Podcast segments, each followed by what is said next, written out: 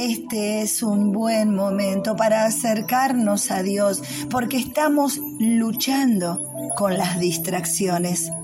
En la Biblia, en el libro de Nehemías, capítulo 1, versículos 2 al 4, leemos lo siguiente. Entonces les pregunté por el resto de los judíos que habían escapado del exilio y que vivían en Judá.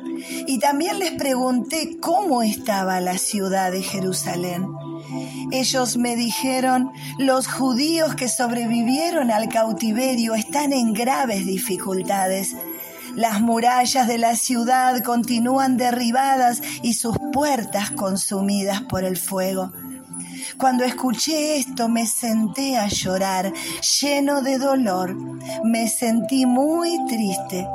Durante varios días ayuné y oré al Dios del cielo. ¿Cuántas veces nos dimos cuenta de situaciones, de cosas que hay que cambiar? Y nos enfocamos por un tiempo, pero rápidamente vino la distracción a nuestro corazón. ¿Cuántas veces nos dimos cuenta de que había cosas que dejar, cosas que cambiar, cosas que hacer, cosas que dejar de hacer? Pero nos dimos cuenta por un tiempo y después la distracción atrajo nuestro corazón. Este es el tiempo de luchar con nuestras distracciones.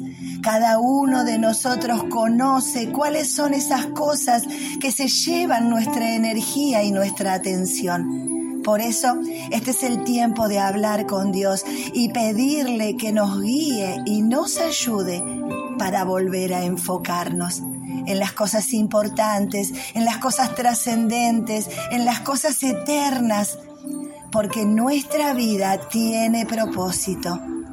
Necesitamos enfocarnos para hacer justamente lo que tenemos que hacer.